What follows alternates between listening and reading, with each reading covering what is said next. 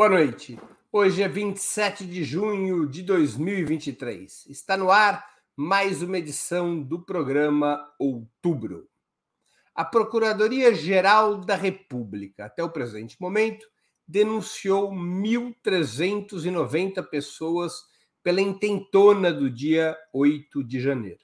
Desses denunciados, 1.245 tiveram ações penais abertas pelo STF, Supremo Tribunal Federal, acusados por serem executores, iniciadores ou autores intelectuais dos atos contra as sedes dos três poderes.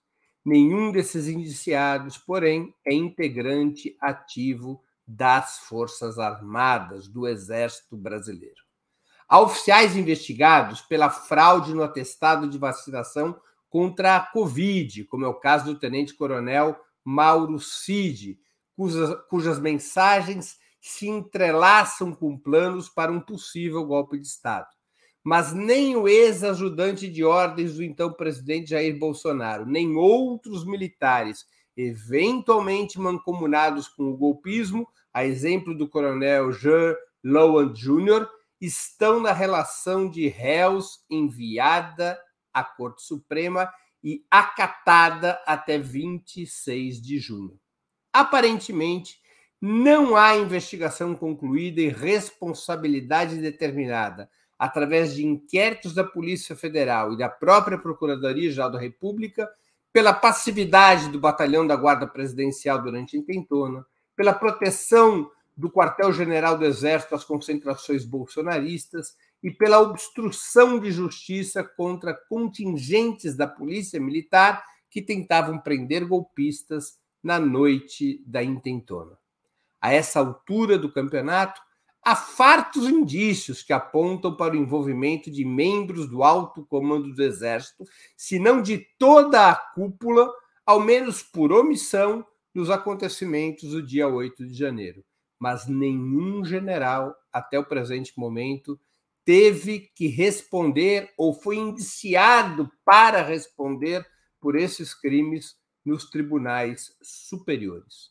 O ministro da Defesa, José Múcio Monteiro, não se cansa de reiterar, não cansa de reiterar a inocência dos comandantes militares no episódio e aceitou como natural que o advogado Ives Gandara Martins, citado como autor de teses jurídicas favoráveis ao golpismo, desse palestra na Escola Superior de Guerra no último dia 22 de junho.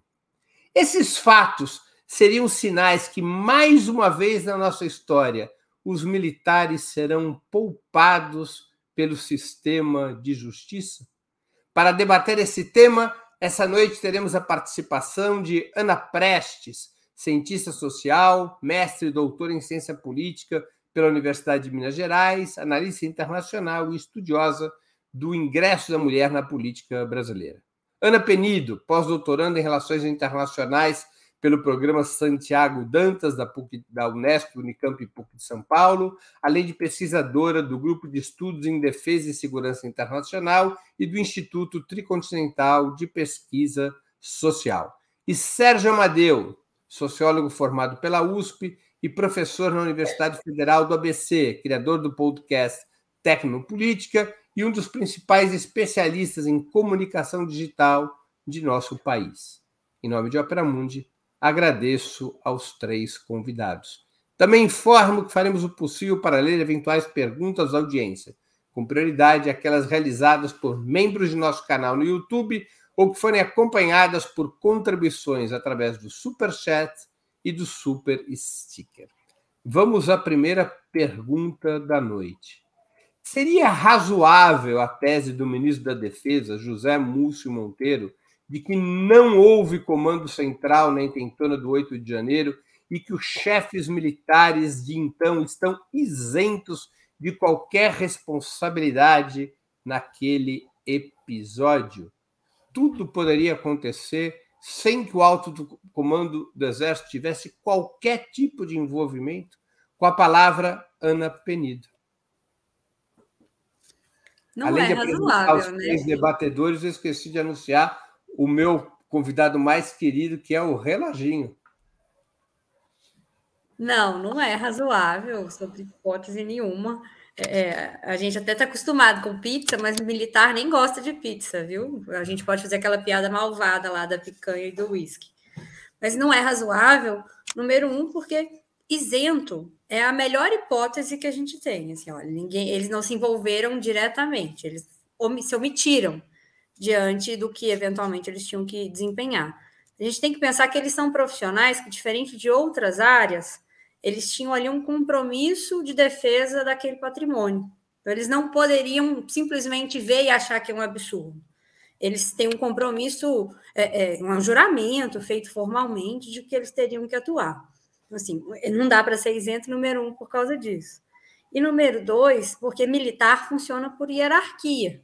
Então, em algum momento, essa hierarquia vai subindo. A gente primeiro começa com o capitão. Ah, não, por que, que eu não fiz? Porque meu chefe não mandou. Ah, por que, que seu chefe não mandou? Porque o chefe dele não mandou. Então, em última instância, precisa ter um chefe. Então, em última instância, vai ter um general que deixou, no mínimo, de dar uma ordem que deveria ter dado. Então, assim, essa é a melhor hipótese. A melhor hipótese é que um general tenha deixado de dar uma ordem que ele tinha obrigação de dar no sentido da defesa daquele patrimônio. Mas daí a falar que os chefes militares estão comprometidos, chefes militares é muita gente.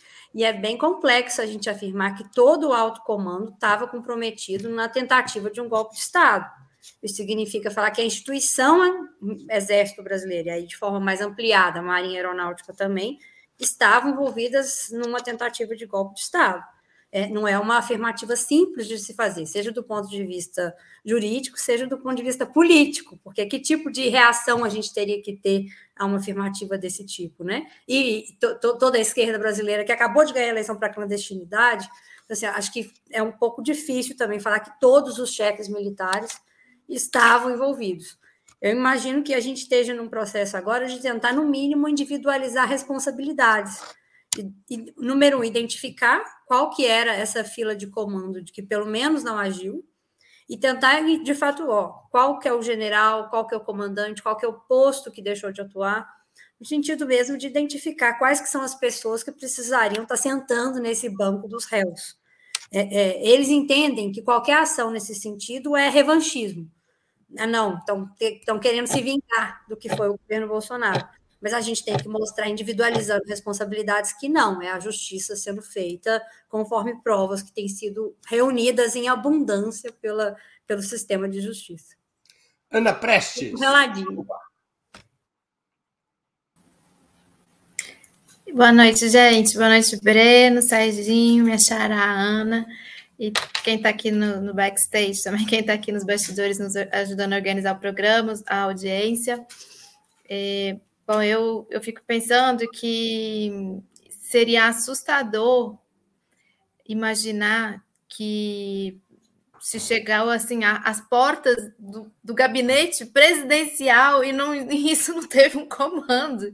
Então, assim, que país é esse, né? Que você tem uma invasão dos, dos três principais edifícios é, né, dos três poderes, se chega no corredor do gabinete presidencial e isso não tenha nenhum comando e que é, o ministro da Defesa chegue a dizer isso. O que eu, que eu fico pensando é se ele pode até dizer que não houve ou, ou que não havia é, altos, é, gente do alto escalão né, do, do, das Forças Armadas é, na organização desse, desse, dessa manifestação que acabou se transformando no, numa invasão e no prenúncio de um golpe.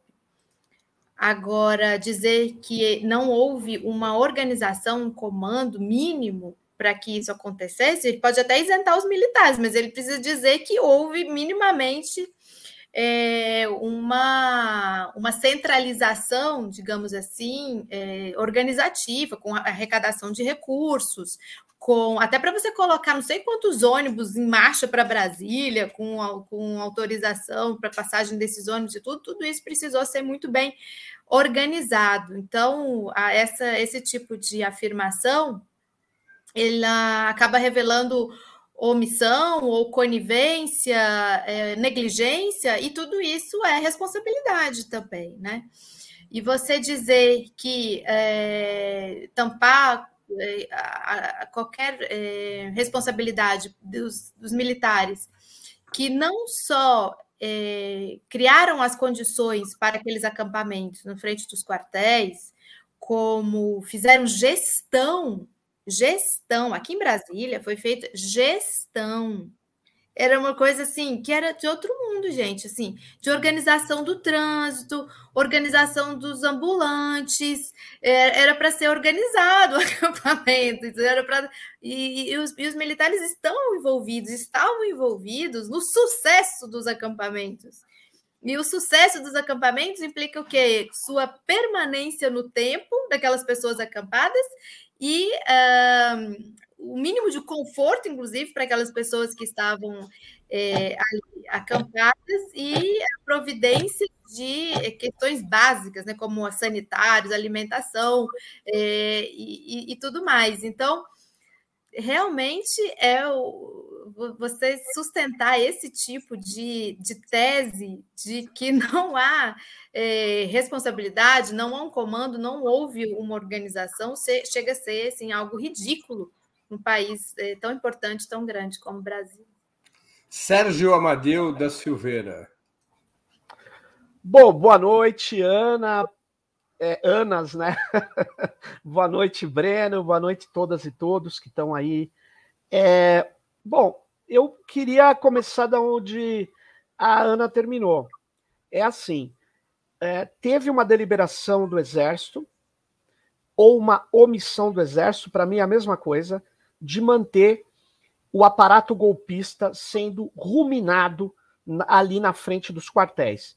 Primeira coisa é essa. Então eu quero saber por que, que eles deixaram grupos que pediam o golpe militar claramente atuando na frente dos quartéis. Primeiro, crime. Segundo, né, é, por que, que os militares que não tomaram conta dos prédios da República, ou seja, eles desmoralizaram o Brasil porque houve a ocupação dos três poderes, depredação dos três poderes. E tanto a unidade geral de Brasília quanto o batalhão da Guarda Presidencial não tomou nenhuma providência. É a linha de defesa da República, que eles, aliás, gostam de dizer. Eles não tomaram providência. Por que não tomaram providência? Tem um segundo crime aí. E é crime militar, tá? É crime militar. Essa é a questão. Eles romperam a linha de comando. Eles deixaram de cumprir sua obrigação. É como se num combate eles abandonassem a fronteira e saíssem correndo. É, são desertores. Eles não servem para nada, exceto manter a tutela militar. E aí vem o meu mantra.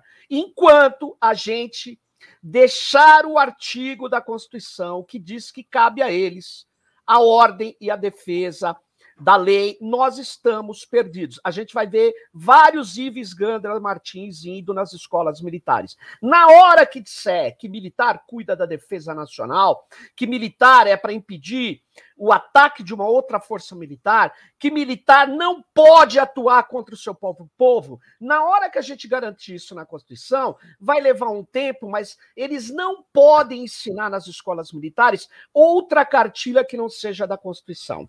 Então, não é pouca coisa isso. Então, o que está acontecendo hoje é esse ministro do Lula aí passando pano, fortalecendo a tutela militar, a Polícia Federal com os, arqui, com os acordos que tem, mantendo tudo em águas mornas, como é no caso do assassinato da Marielle Franco. Quando eles querem sentar em cima, gente, eles sentam em cima. E aí, é, eu digo, nós vamos pagar muito caro por deixar esses picaretas esses políticos é, de gravata comandando as Forças Armadas.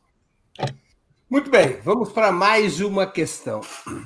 Como explicar que a Polícia Federal e a Procuradoria-Geral da República, até o presente momento, não denunciaram qualquer militar da ativa pela intentona do 8 de janeiro? Apesar, da, apesar de autorizadas pelo STF a investigar os quartéis. Há uma decisão do ministro Alexandre de Moraes, em 27 de fevereiro de 2023, autorizando, determinando que o STF era a corte na qual os militares eventualmente envolvidos em, crime, em crimes no 8 de janeiro deveriam ser julgados e estabelecendo autorização para que a Polícia Federal os investigasse. Estaria em curso algum acordo de restrição das, das investigações ao papel de civis e policiais, eventualmente chegando a militares de ba baixa e média patente, mas sem chegar nos generais? Com a palavra, Ana Prestes. Com certeza. Eu, desculpa, eu vi a lista inteira. Não há nenhum militar da ativa entre os denunciados. Com certeza, com certeza há um, um, um acordo, há, um, há uma restrição né, de quem pode ser investigado, quem não vai ser tocado. Eu estava, inclusive, é, reassistindo a entrevista aqui no Ópera com o jornalista Fábio Vitor, que fez o excelente livro O Poder Camuflado, que eu indico para todos que possam ler, porque eu aprendi muito com o livro. Ele recupera desde a redemocratização é, todo o processo é, do, que, que aconteceu dentro, né? Dos, entre os militares e, e com o peso do, da missão no Haiti, da MINUSTAH e depois do próprio eh, do processo de politização dos militares que vem com a partir do governo Temer, principalmente, para aí se consolidar no governo Bolsonaro. E, e, tem uma coisa que ele fala dessa cultura conciliatória né, que existe no Brasil, e a gente sabe disso, não é uma cultura política conciliatória, e que na história na história republicana do Brasil, na história de independência do Brasil, se você for observar essa a questão de punição aos militares, em que momento né, os militares foram punidos, digamos assim, é, inclusive pelos próprios, né? É, nos momentos de 35, né? 35 foi um, um momento de, de, alta tensão com a tentativa é, revolucionária e é, comandada pelo, pelo Prestes e tudo mais, e depois, na ditadura, de, a partir de 64, no regime ditatorial de 64, aqueles que não embarcaram no, no regime, esses foram punidos, né? Então, é o tipo de punição que você encontra na história do Brasil eh, aos militares. Então, com certeza, hoje, é, isso está é, sub, subjacente, digamos assim, tá, tá, tá na linha tênue ali, tá abaixo, não, não, não vai se tocar. Eu não acredito que se vá tocar na, no, no alto comando. Eu acho que no máximo vai chegar pessoal de baixa patente, e, e mesmo assim, nem esses a gente tem visto serem é, investigados, né, ou, ou denunciados, é, e muito menos, na minha opinião, serão punidos.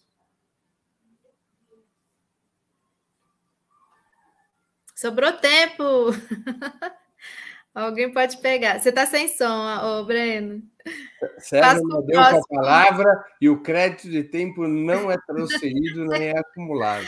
Eu quero usar esse tempo mais tarde. Bom, olha, é, é, é mais um acordo político feito pela polícia com base é, na política, no, no, esquema de Brasília, lá Brasília, que vai é, gerar né, problemas muito graves para a nossa história futura. E eu diria que breve, uma história não de longo prazo. Por quê? Porque, veja bem, as imagens do dia 8 de janeiro mostram que quando a PM de Brasília, sob o comando do do atual presidente a partir do ministro da Justiça, Dino, que colocou o seu preposto para dirigir a polícia. E essa polícia começa a prender corretamente, em vez de só jogar bomba, começa a prender os golpistas. É o, o chefe do batalhão da Guarda de Palácio, ele quer evitar que as pessoas sejam presas. O que, que aconteceu com essa imagem? Ela está nos autos? Ela foi escondida? Quer dizer, o que nós estamos fazendo é criando cobra. Quer dizer, um, um, um militar daquele que que é, estava a serviço do golpe, O general que comanda a divisão de Brasília a serviço do golpe, que não fez nada. O chefe da inteligência militar, que não alertou que os caras iam fazer a quebradeira. Então, ou é incompetência e tem que pagar por tal, ou é prevaricação, ou é crime militar. Ou, na minha opinião, os três. O que acontece é o seguinte: esses caras, nós estamos brincando, porque tem aí agora esse pessoal, nós temos que deixar para lá. Não tem que deixar para lá. Esses caras não servem para nada. Eles servem para criar situações de golpe militar. Eles não defendem o país. Eles querem a tutela, o poder é o general Olímpio Mourão Filho, que deu o, o, primeiro passo do golpe de 64, quando os militares não dão golpe assim, tem que ter um, um, iniciante. O iniciante foi o general Olímpio Mourão Filho. Aliás, o que inventou o plano Cohen. Ou seja, o cara já participou de dois golpes. Quer dizer, nós estamos criando cobra. Nós precisamos que esses caras sejam punidos e que todos esses generais do comando sejam afastados imediatamente. Porque é isso que eles são. Eles estavam esperando o primeiro a dar o golpe. É isso. Como é a história do Brasil. Como é o plano Cohen, como é 1964, com o general Olímpio, depois tem a adesão lenta. Tem a adesão lenta, tem um outro que vacila. É assim que funciona. Esses generais brasileiros são assim, gente. Eles não servem para defender o país. Chega, chega. É isso. Fim da tutela militar, cara. Ana Penido. Nossa, deixa eu escalonar, peraí. A primeira coisa é que, assim, uma coisa é um militar tuitar falando mal do governo. Outra coisa é um militar da ativa ir lá quebrar a sede do governo.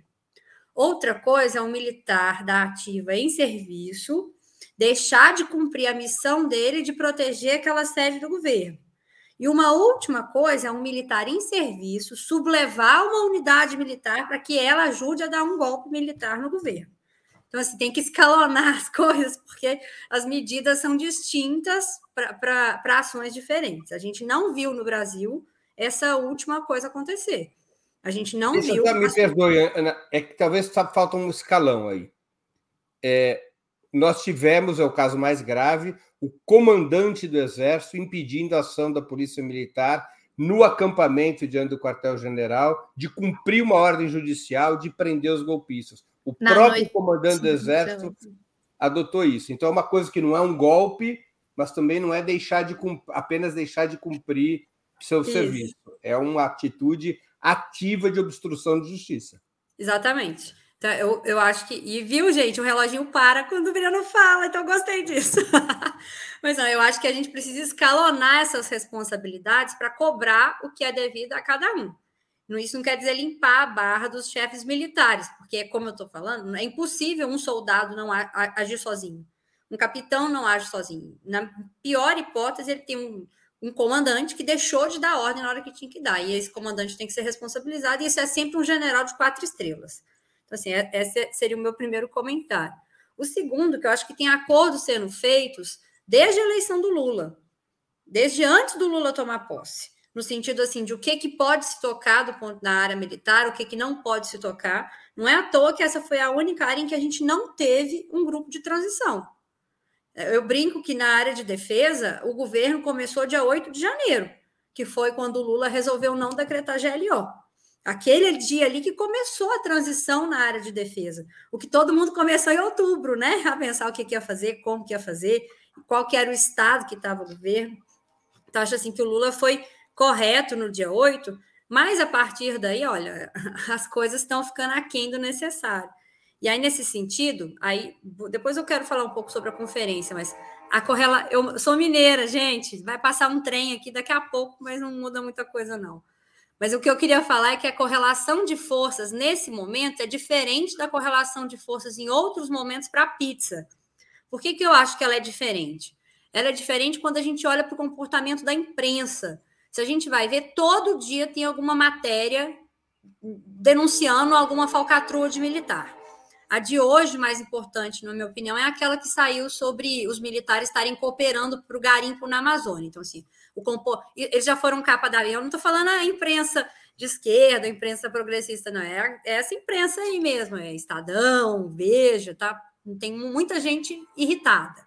A gente vê personalidades que antigamente só louvavam os militares se posicionando de maneira, maneira contrária. Um Joaquim Barbosa falando mal de militar.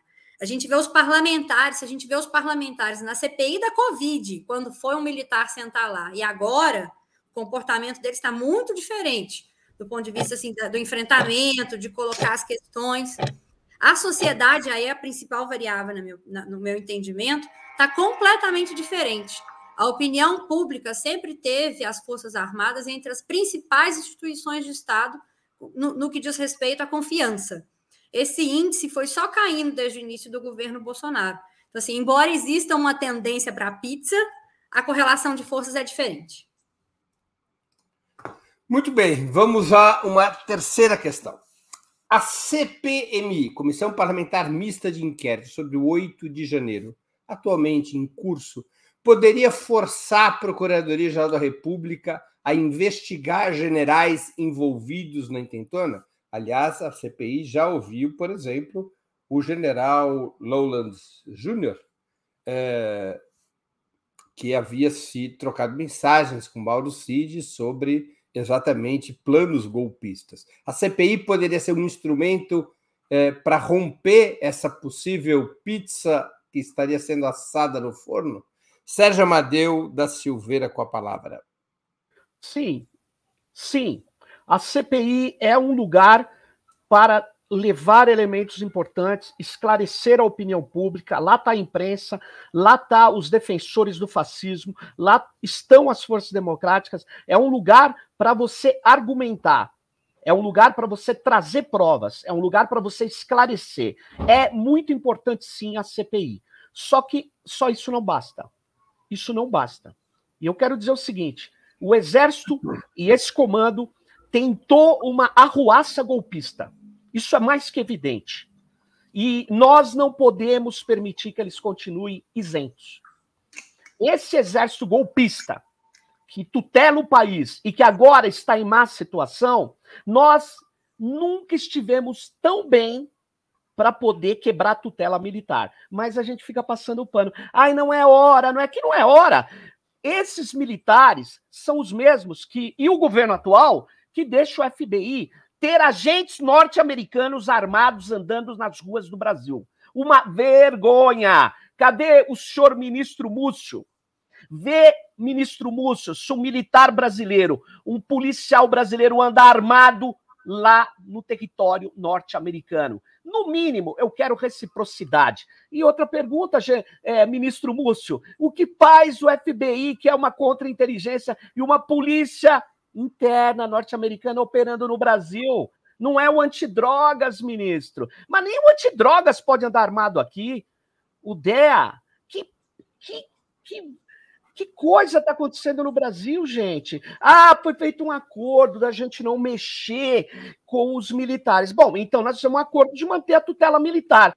Acho esse acordo infeliz, equivocado, porque nós estamos perdendo a oportunidade de não só na CPI, como também fazer um grupo que eu falei muito tempo atrás, de montar uma força-tarefa para botar esses criminosos com crimes militares, crimes civis, crimes administrativos, crimes contra o direito público e que eles cumpram esses crimes. Porque vim dizer que o general de Brasília não abriu as portas do golpe, desculpa, aí não dá para aceitar. Sabe por quê? Porque cabe ao general de Brasília defender, com a Constituição que eles criaram, defender a lei e os prédios. É a ordem. Ele não defendeu. Ele prevaricou e intencionalmente. Onde ele estava aquele dia?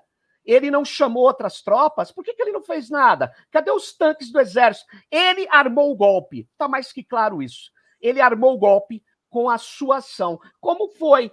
Como foi? Um golpe não é só de um jeito. Tem vários jeitos de dar um golpe. E o golpe era aquele.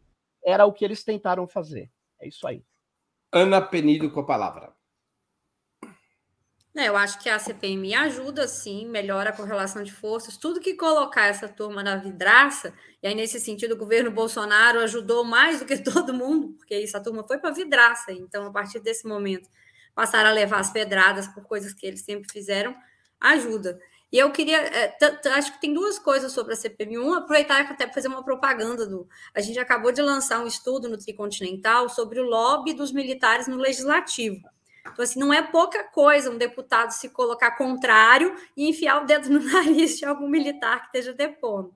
Um, porque os militares têm uma inteligência, que é um sistema de inteligência separado. Então, a rigor, se eles quiserem, eles podem ter uma pastinha ali debaixo do braço, que tem desde o nome da amante até o financiador de campanha. E quando você está ali, você está olhando para eles e sabe que eles têm essas informações. Então, assim, não é pouca coisa a gente ver esse enfrentamento acontecendo. E o segundo é que eles têm um sistema de lobby mesmo muito maior do que qualquer outra instituição e qualquer outra pasta do governo. É, de, normalmente, os ministérios mantêm ali dois, três assessores, né, que fazem quase esse elo de ligação do ministério com quem está ali na, na Câmara. Os militares mantêm 100 militares da ativa que estão ali fazendo o quê? Lobby para a própria força. Não é nem para o Ministério da Defesa, não, porque o Ministério da Defesa tem isso separado.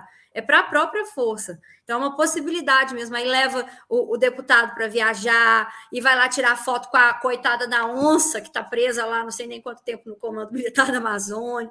E, e vai, é isso, vai fazendo, aí convida, e isso tem surtido um efeito fantástico para eles, que foi 1,5 bi de emendas parlamentares em 12 anos. Então, assim, os caras são bons de serviço do ponto de vista do lobby que eles fazem no Congresso. Então, a CPMI, quando coloca um militar no banco, ainda que eu acho que a CPMI está meio atrasada, assim, toda vez que a gente tem as notícias da CPMI, já tem um monte de material que saiu na imprensa e que saiu mesmo dos meios jurídicos que, que não foi pauta ainda na CPMI, né? Então, eu sinto que ela está sempre um pouco atrasada diante das nossas outras fontes de informação. Mas levando em consideração o que, que é o território de, de, de, enfrentamento do Congresso, levando em consideração a capacidade desses militares de atuar lá dentro, seja esses através do lobby, seja os próprios parlamentares, né, que foram eleitos, os das Forças Armadas especificamente, mas os policiais também. Eu acho que é significativo, sim, colocar esse tema em pauta e fazer esses questionamentos. Ah, o depoimento de hoje foi um caso à parte, né? É, é horrível, é uma coisa assim, é, é, é triste, né? É, nossa, que vexame. É, se tem, eu tenho um professor que falava assim, que ia ser as Malvinas, né? Do, a ida para o governo Bolsonaro ia se tornar as Malvinas das Forças Armadas Brasileiras. E que vexame o comando militar que a gente tem, que senta ali naquele banco dos réus também. Com a palavra, Ana Prestes. Eu acho que eu sou a mais pessimista aqui dos três com a CPMI. Eu sou muito pessimista, gente, com essa CPI, digamos assim. A gente teve aquela da Covid, né? Imagina que um cara como o General Pazuello, que pessoas morreram, né? Nas mãos dessas figuras. Foi feito nada. É, eu, não, eu não acho que essa CPMI tenha força suficiente para, para isso que foi perguntado, de forçar a PGR a, a ter uma atitude mais, é, mais proativa e, e, fazer o que deveria ser feito. A, observando essa, essa, essa CPMI até agora, é, eu tenho a mesma sensação que a Ana Penido. Às vezes ela está um pouco atrasada, ou às vezes que ainda não vou, não foi ainda, agora vai. Não sei. Eu, eu, eu acho que ali há muitas divergências na condução, inclusive, entre o presidente e a, e a relatora. Eu, eu sinto que o presidente segura muito. Ali tem, com certeza, muitos acordos é, por trás então, eu, eu, sou menos esperançosa com essa CPMI. E eu. E, eu, e eu, eu presenciei um pouco isso que a Ana comenta sobre o lobby e a atuação dos militares no, no Congresso. Até por uma época que eu trabalhei na, na, na Comissão de Relações Exteriores e Defesa Nacional, assessorando, e eu ficava observando muito. E uma das coisas que depois é, dessa observação eu ficava me perguntando é, como o general Vilas Boas conseguiu enganar tanta gente. O general Vilas Boas foi um dos que mais assim fez um trabalho ali é, muito bem feito, a ponto de muita gente é, por muito tempo, fazer inclusive vista grossa por, por qualquer coisa que ele de, de, risco né, que, que ele apresentava e que depois foi revelado, e que tem sido revelado ainda. E que eu acho que ainda muita coisa vai ser revelada, e, e que não foi, deveria, né? E que não foi. Então, é, nesse sentido, é, eu espero mesmo que a CPI seja esse palco né? Como o Serginho falou, ali, ali você consegue vocalizar, você consegue ter atenção da, da ali está a imprensa, ali está a mídia, ali estão os atores, mas eu não tenho essa esperança de que ela tenha esse poder todo de fazer a PGR andar com o que deveria fazer. Agora, pela lei, o resultado de uma CPI ele é encaminhado à PGR e a PGR é obrigada a abrir inquérito, não é? É, mas Covid não deu nada que eu saiba, assim, muito concreto, né?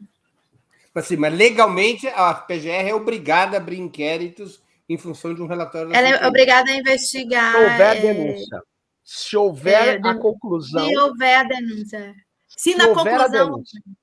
É. Se, se, no relatório da CPI houver a denúncia, aí aprovado, a, a, relatório a da República é obrigada a abrir inquérito. Entendi.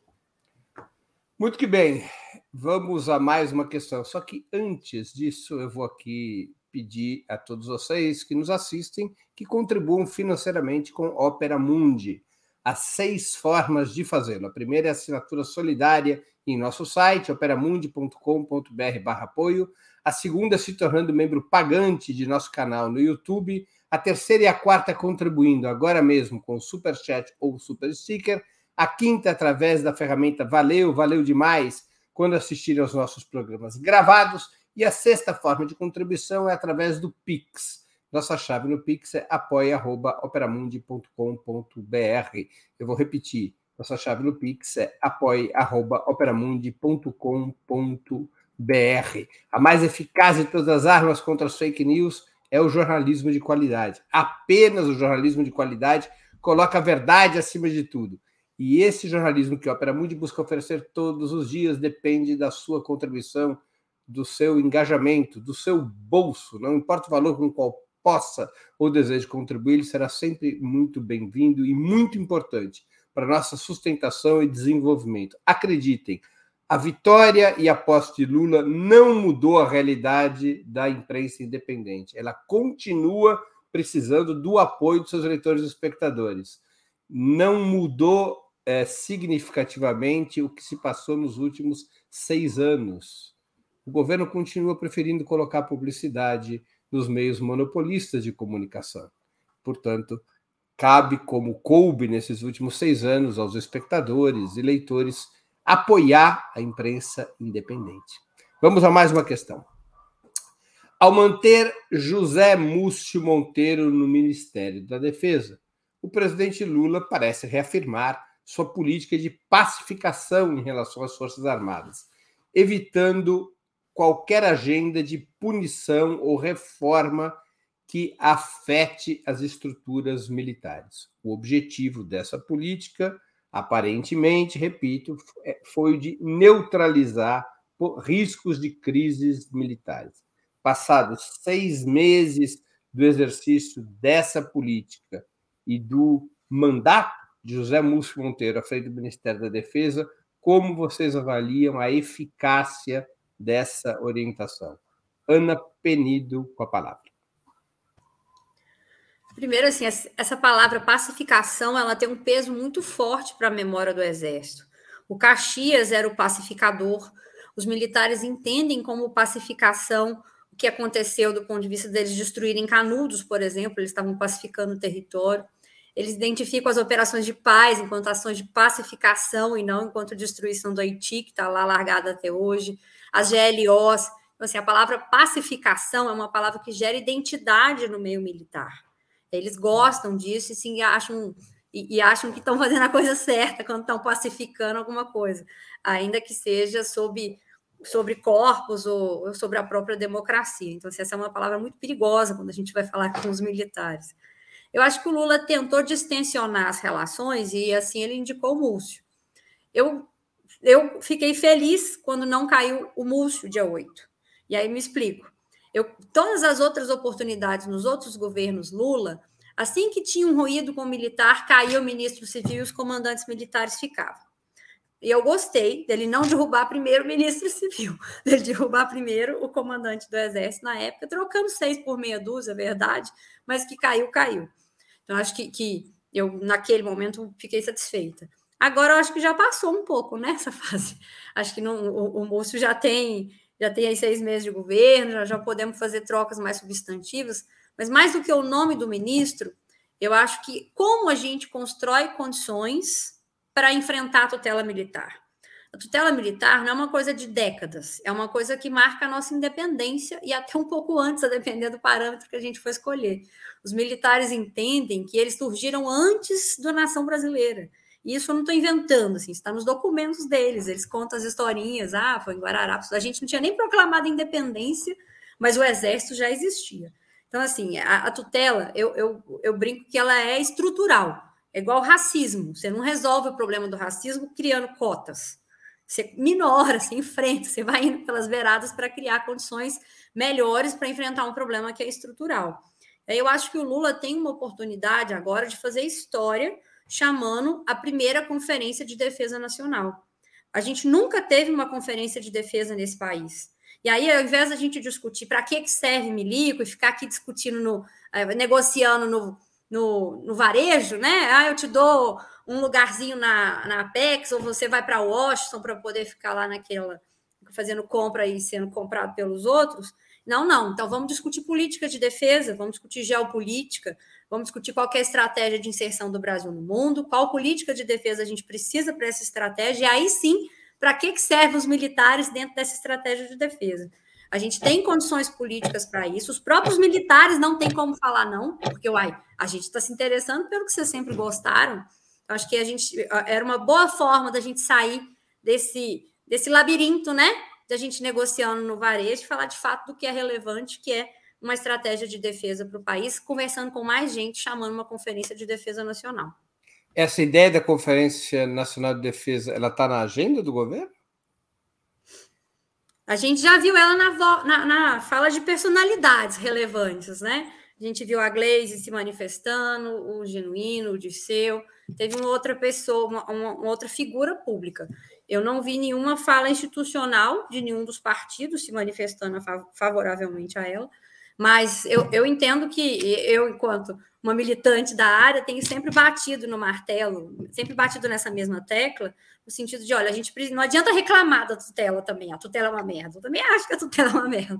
Mas como é que a gente constrói condições concretas para ter mais gente sentada ao redor dessa mesa para melhorar o tabuleiro? Eu entendo que a, a Conferência de Segurança Pública já foi super difícil de sair quando ela saiu. Só, teve, só tivemos um, mas deu origem ao Fórum Nacional de Segurança Pública, todo um conjunto de possibilidades que hoje a gente colhe frutos, por exemplo, quando a gente olha para o Ministério da Justiça. Isso aí a gente está longe de chegar nisso no Ministério da Defesa. Eu entendo que a Conferência Nacional pode ser uma forma que acumula para a gente melhores condições para a luta no futuro. Muito bem. Ana Prestes com a palavra. Então, essa congelou? é uma análise. Oi? Pensei, essa... pensei que tinha congelado. Não, estou aqui. A minha bateria vai acabar, depois aqui eu vou ter que colocar meu carregador. É, é, essa é uma, uma conversa que a gente tem aqui no outubro, desde antes, é, desde o processo eleitoral e logo depois, quando se escolheu o Múcio, né? A gente sempre fez essa, esses comentários aqui a partir dessas, desses questionamentos do perfil do Múcio. E o perfil do Múcio é realmente esse de, é, desde quando ele foi nomeado, já se sabia, Concordo com a Ana de que é muito importante que tenha sido nomeado um ministro civil, já foi uma mudança importante, já foi um aceno importante. Concordo também com ela que na, naquela mudança ali, depois do 8 de janeiro, não tenha sido o primeiro né, a ser mexido, digamos assim, é, e sim comando militar. É, mas a gente sabe que é uma figura que representa uma certa leitura do governo da, digamos, correlação de forças, ou, ou, ou até onde vamos na relação com os militares. Eu, a minha sensação é de um ministro, é, um ministro ponte mesmo, sabe? Um ministro tampão, assim, é como se existisse um, ele, ele guardasse uma relativa e, e grande distância de, de, de, do toque, de se você chegar perto do, dos militares, entre o governo e os militares. Essa é a sensação que a gente tem é, aqui em Brasília, inclusive, circulando e acompanhando as atividades do governo, acompanhando a dinâmica no Congresso, é, de que ele é uma espécie de, de guardião, de que, de que não, vão, não vamos avançar muito nessa, nessa relação. Ele é uma espécie de tampão é, é, de uma relação mais estreita com o comando direto, com o, comando militar. Então, é uma opção do presidente Lula de e, e que ela traduz uma uma opção, né, assim, de, de que não, não vamos, vamos ficar nesse patamar por enquanto, não se vai avançar em nenhuma outra mudança. Sérgio Amadeu com a palavra. Bom, olha, é... eu acho que o governo Lula não tem interesse de quebrar a tutela militar, primeira coisa, não tem interesse. Acha que isso é uma pauta que é muito custosa, numa correlação de força que eles avaliam é, que não é tão segura para fazer, então eles, eles têm o um músculo lá. O problema é que nós não vamos romper a tutela militar. E o problema é que nós vamos preparar uma situação onde os militares vão voltar a incidir politicamente, como quase fizeram. E quando eu digo incidir politicamente, eles são sempre sempre esse esse essa tentativa de agir diretamente. Eles sempre são uma ameaça e sempre é, as classes dominantes flertam com esses grupos de palma de, de, capangas armados, que é o exército brasileiro, que, que não tem capacidade de defender o nosso país, não tem capacidade de defender contra-ataques. Qual é o plano de defesa do Brasil? Eu li o livro branco, li o livro verde, e eu não vejo capacidade de defesa. Não é sério o que eles fizeram. E eu quero dizer que essa história de que vamos dar uma missão tecnológica para eles não deu certo, gente eles falavam assim: ah, a gente vai dar o submarino para a Marinha Nuclear, vamos dar é, para a aeronáutica os supercaças e para o Exército o Centro de Ciberguerra. Gente, o que, que, é isso? Está lá no livro branco. Por quê? Porque de fato não existe exército sem missão. A, a missão do Exército Brasileiro é qual? Qual é a missão do Exército Brasileiro? Essa é a questão. A missão do Exército Brasileiro está na nossa Constituição. Essa é a verdade. A defesa da lei e da ordem e também a defesa nacional. Mas a defesa da lei e da ordem é dois, duas palavras em três. Então eu queria dizer o seguinte: não dá para aceitar. Uma coisa é nós trabalharmos música, outra coisa é criar um consenso nas forças democráticas que a gente precisa alterar essa Constituição. Que não vai resolver o problema da missão, mas também vai enfraquecer muito muito a ação golpista legalizada e hierarquizada dentro das Forças Armadas. Né, o que permite essa lambança que se faz. Agora, para quem está acompanhando guerras ou o cenário conturbado, você vê que as Forças Armadas brasileiras é uma força de intervenção contra o povo, não é uma força de defesa militar. Ela é incapaz, ela não tem doutrina de defesa. Eu pergunto a vocês: qual a doutrina de defesa territorial do Brasil?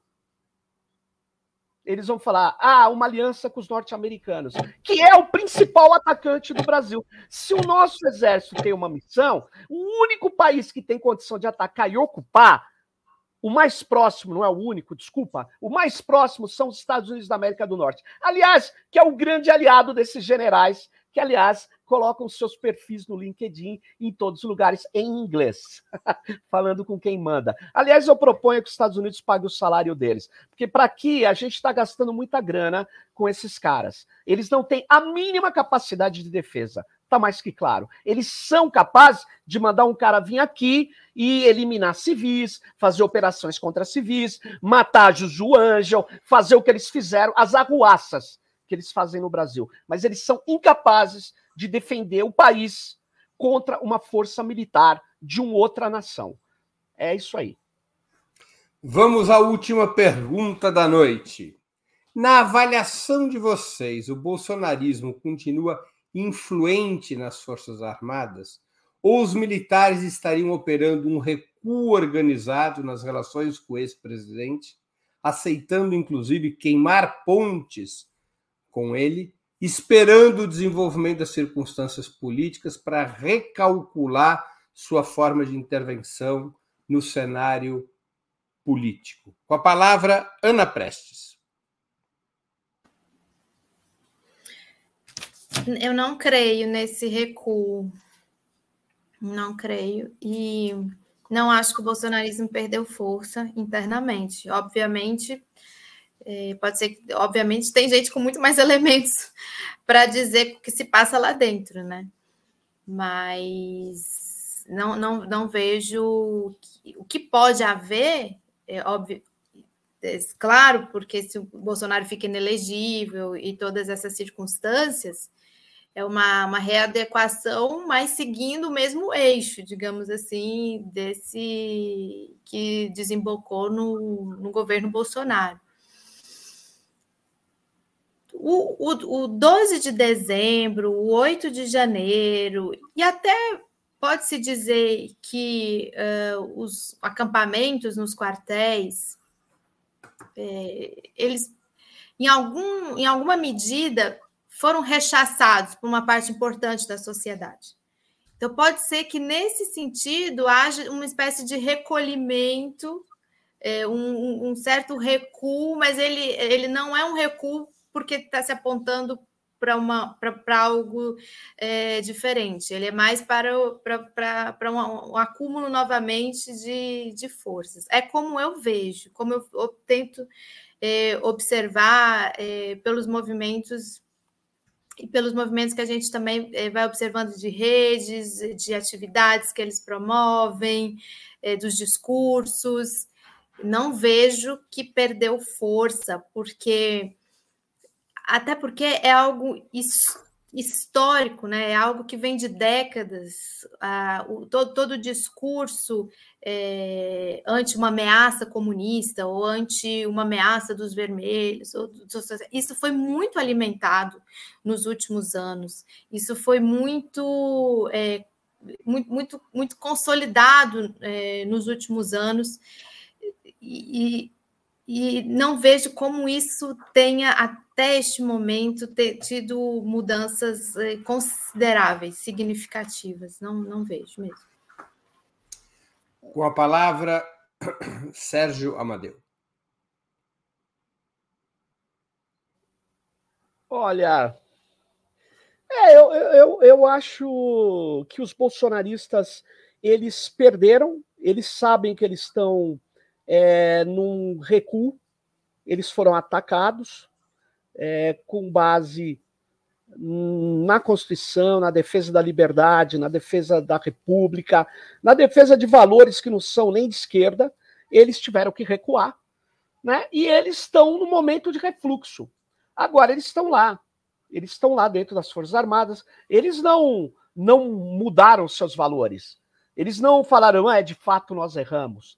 Nós não estamos vendo uma, um, um monte de meia-culpas, de autocríticas sendo feitas. Ao contrário, você vai no Telegram, você vê os grupos dos bolsonaristas lá, atuando. Você vê o grupo do Bolsonaro lá com mais de 2 milhões de caras. No Telegram, hein? Imagine em outras redes. Quer dizer, eles estão lá. Eles estão nós, inclusive, estamos apoiando uma lei que vai deixar de fora o Jeter, que é um, é um grupo de extrema-direita, que tem de brasileiros 800 mil pessoas, que não vai ser pega pelo PL 2630, porque o PL 2630 ele segue a Europa, que a Europa é super legal. A gente eh, acha que a realidade da Europa é igual à nossa, não é igual.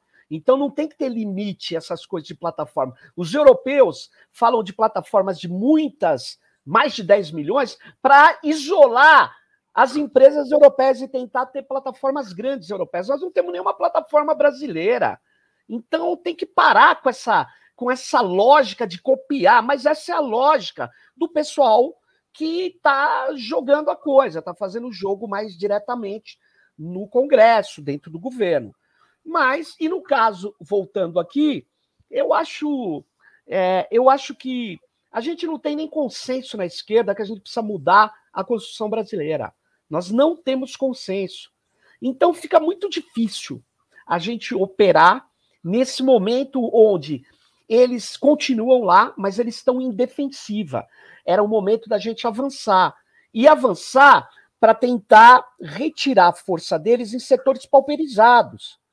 A gente não está fazendo isso, a gente não está mostrando os crimes deles, nós não estamos fazendo campanhas efetivas contra a tutela militar, porque, dentre as várias preocupações, a gente acaba se dispersando.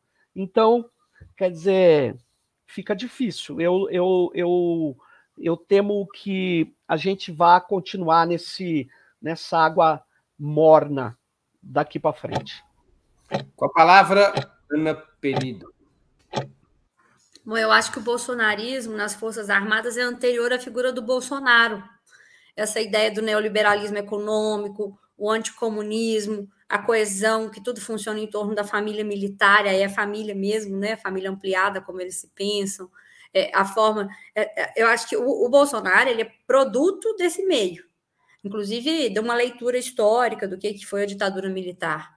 O nome anterior dos militares era o, o Heleno. Eles já eles tentaram vários balões de ensaio para lançar ele como candidato a presidente.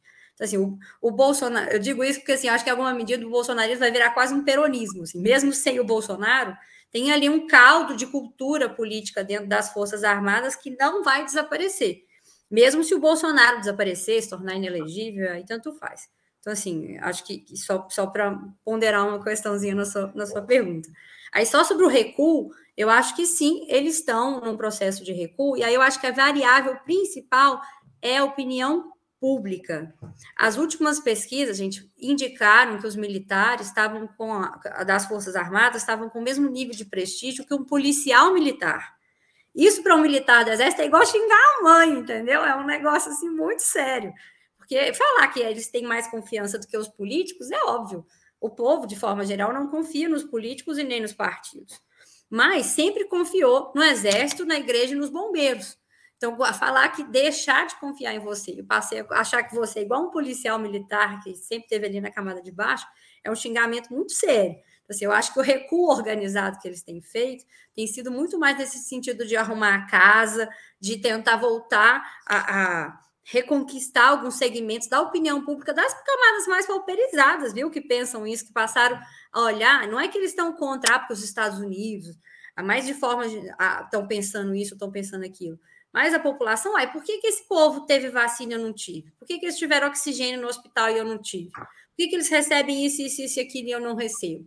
Por que, que a, a pensão, isso tudo não é novo, a pensão da viúva, mas quando eles vão para o governo Bolsonaro, eles vão para a janela e aí todas essas coisas que sempre aconteceram no meio militar vão para a janela e passam a ser de conhecimento de uma população muito mais ampla.